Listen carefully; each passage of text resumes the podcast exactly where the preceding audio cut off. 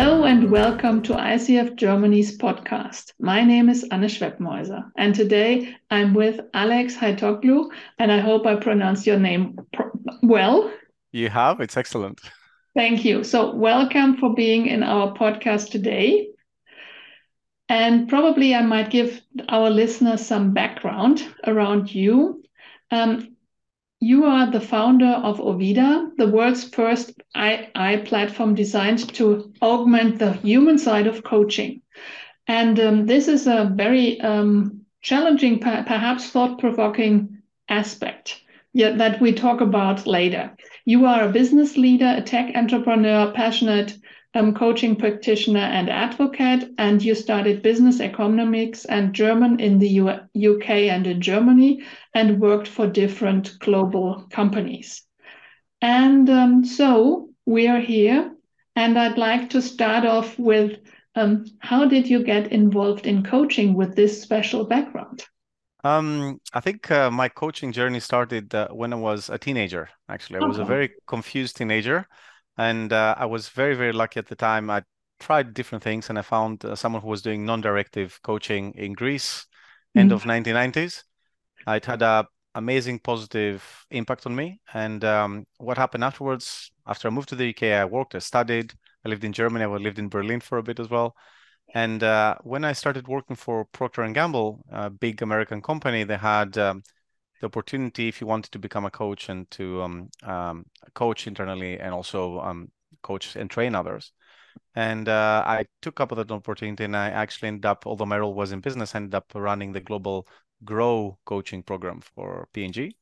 Mm-hmm. So I had the opportunity to see the impact that it has, not just personally, but also on organizations and what happens when people start applying more coaching perspectives in their everyday work, ask better questions, listen better and the rest. So uh, I think those two things probably solidified my passion for coaching, and uh, it's always been something that for me was core part of when I was uh, in in business in in big corporate, but also later on when I went into startups, because I think it's a fundamental um, tool that helps the person and it also helps massively organizations as well. So that's where my passion for coaching has come from.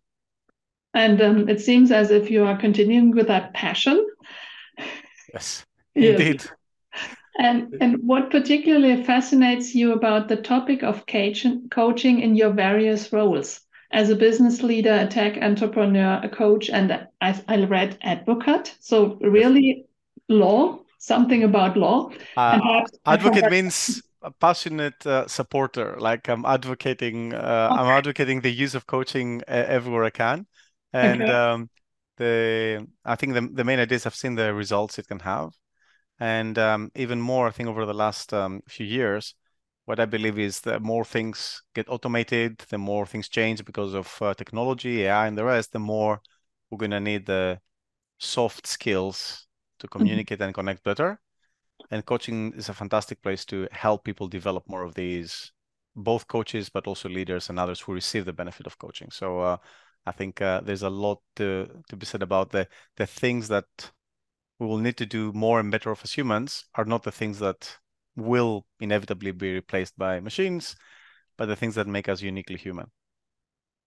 Thank you so much. And um, the other day I was in German train and they talked about this um, Chat GPT tool and what is left for our humanity or what's left for people aside from AI?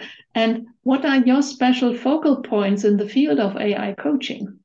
So um, I think it's it's worth uh, addressing the um, Chat GPT, all right, and addressing what it can do and what also it cannot do. So um, uh, first of all, uh, if you if you haven't played around with it, or anyone on this podcast hasn't gone around to play around with it, you, you absolutely should. Right, it's an incredible tool. It's been out for two three months. We have already used it at work quite a lot, uh, both at Ovida and also in other places, another project that I'm involved with, because it cuts down an awful lot of time uh, on of doing things. It searches um, its huge database for answers and can also hold a reasonable discussion with you, right? Mm-hmm. So based on that, that's all very impressive. Um, but I think um, what it cannot do, and it won't be able to do at least anytime soon, is replace the thing that makes us human, which is relationships, right? Mm-hmm. Um, ultimately, um, yes, you can have a limited relationship with an AI bot in whatever form it is, and it can help you solve some issues. But we're very far away from replacing the neurology, the emotions, all the things that make us uniquely humans. And soft skills is the fundamental way we express this. And it's uh, not something that machines can do particularly well yet. Probably quite far from this being being the case.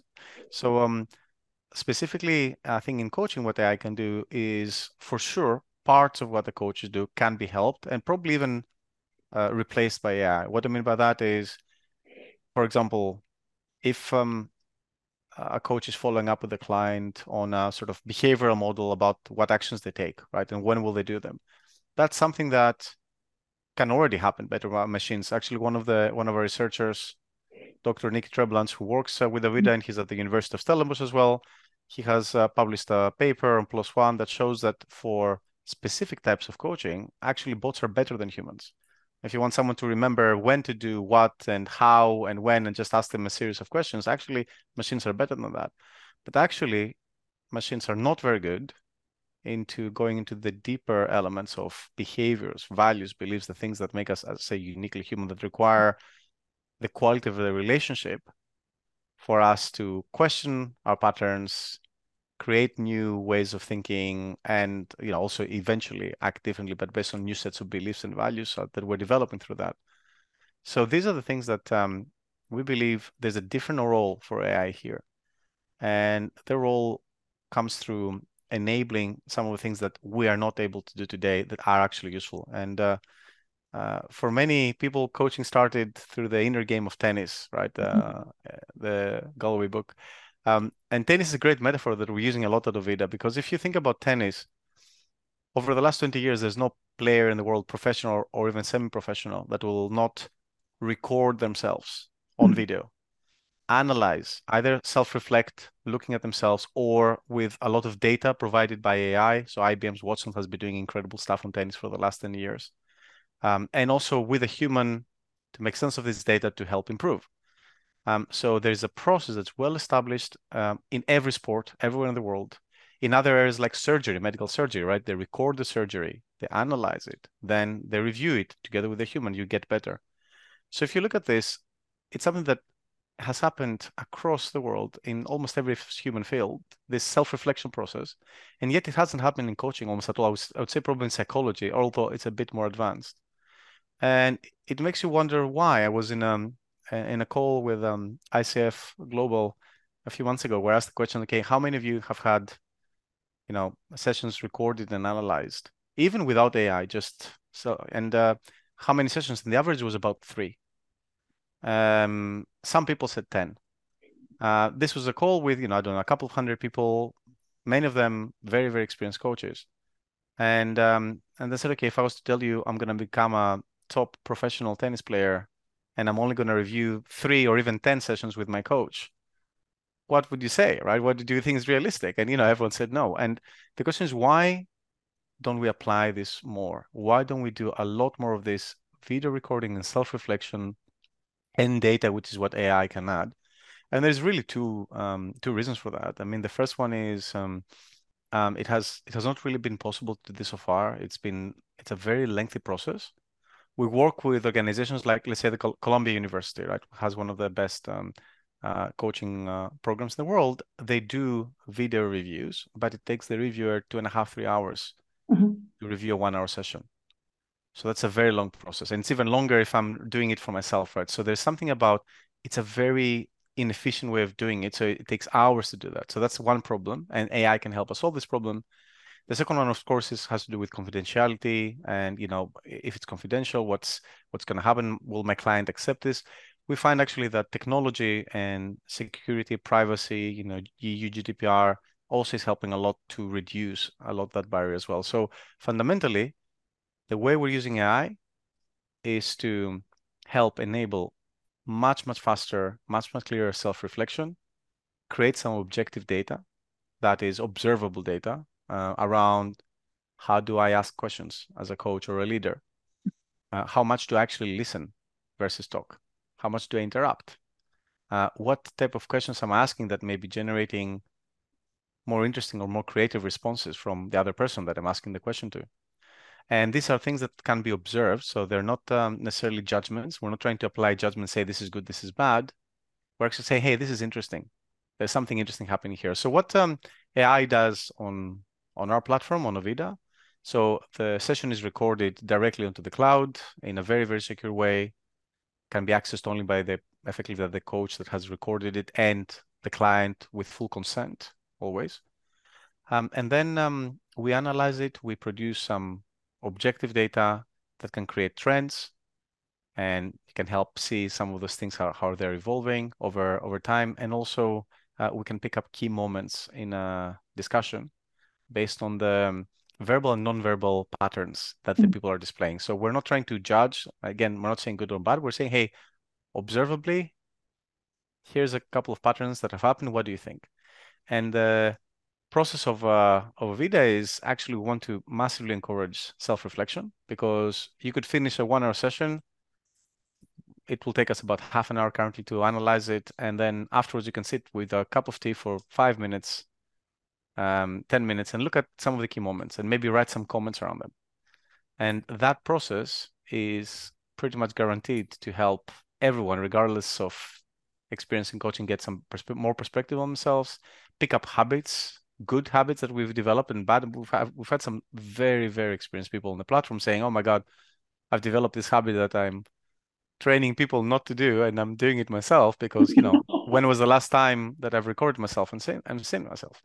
So uh, that's how we think AI can really, really help. It can shortcut um, the time. For example, you can now give really meaningful feedback on a one hour session in about 10 to 15 minutes if you are a mentor or mm-hmm. if you're using it as part of supervision it's also a really interesting thing when you know you know you could actually as a supervisor you could look at also some of the sessions that the um, your supervisee is bringing in to uh, be able to help them and you know as a coach or a leader i can actually look at it myself and you know sort of and say okay I, well, we've had some leaders uh, who business leaders who came in you know said oh you know i'm very good at listening at my employees and the rest and you know the average 60 70 percent what we call share of voice. So how much they talk when they talk to their direct reports on one-on-one. So that's just an objective observation without judgment, but that drives action because people say, "Oh my God, I didn't realize that I did that." Or coaches, particularly um, newer coaches, but also sometimes uh, more experienced ones, where they say, "Oh, stacking questions," which is a mm-hmm. typical mm-hmm. coach thing, right? Um, people are uh, how how fast can I learn to ask more precise questions with shorter questions and not have two, three questions at the same time, right? That's a core skill that is not easy to master in the beginning. We can accelerate that process very fast and we can also help people much, much further down the line as well.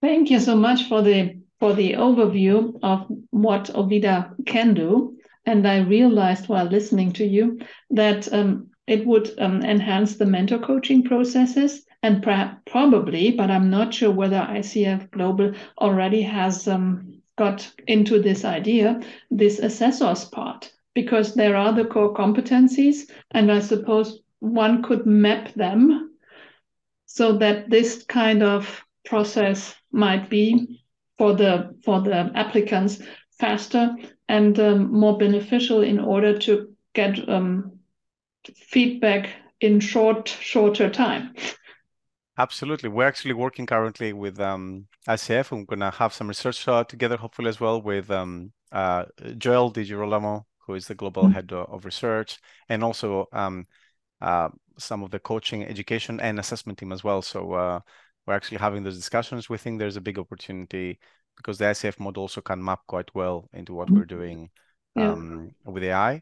And um, uh, the hope here is to help um, yeah help as many people as possible improve their skills in a measurable way uh, that also make things more efficient there's a, another benefit here which is the um, the cost of for example if i was to go out and get a mentor like a very experienced mentor would be you know two three hundred maybe more dollars an hour um, if they're spending two three hours to review one of my sessions that's quite an expensive process which is why it doesn't happen that much but if it if on those two to three hours they could actually review five or six or eight of my sessions and give meaningful feedback over a series of engagements mm-hmm. with someone, that actually has really huge value. So there's an efficiency element as well here that uh, we think is, is uh, very, very important.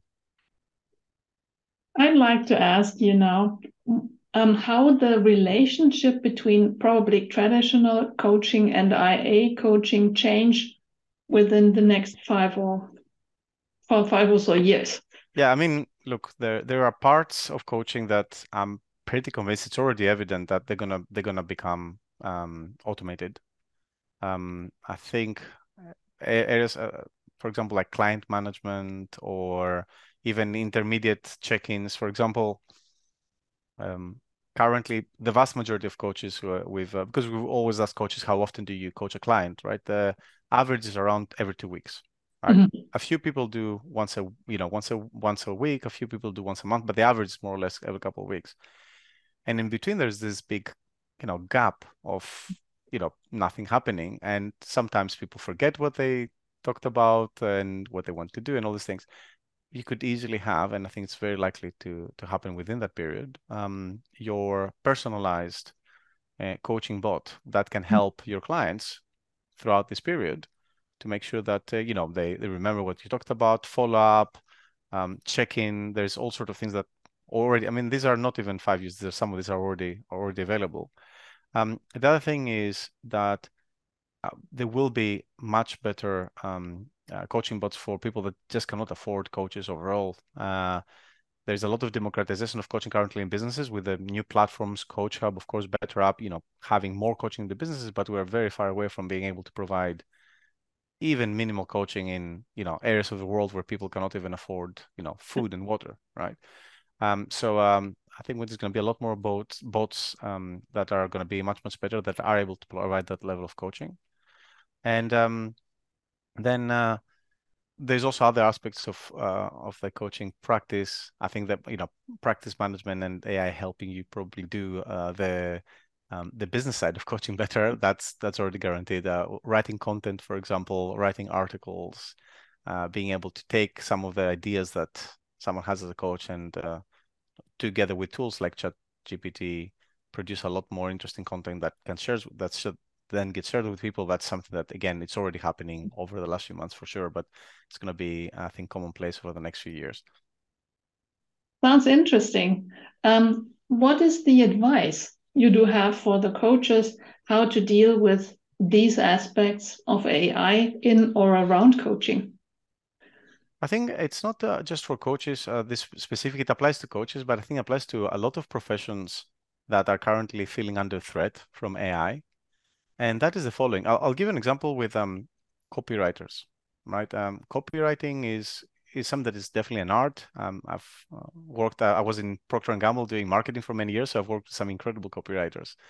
Um, there, there's been already so many over the last uh, few months. Oh, copywriting is dead. ChatGPT would do all of it. Well, actually, it's not. The best copywriters I've worked with are saying, actually, this is great because it gives me ten ideas, which I can then scan through and select which ones are the better the better ones and it gives me time to focus even more on the things that matter the most. Mm-hmm.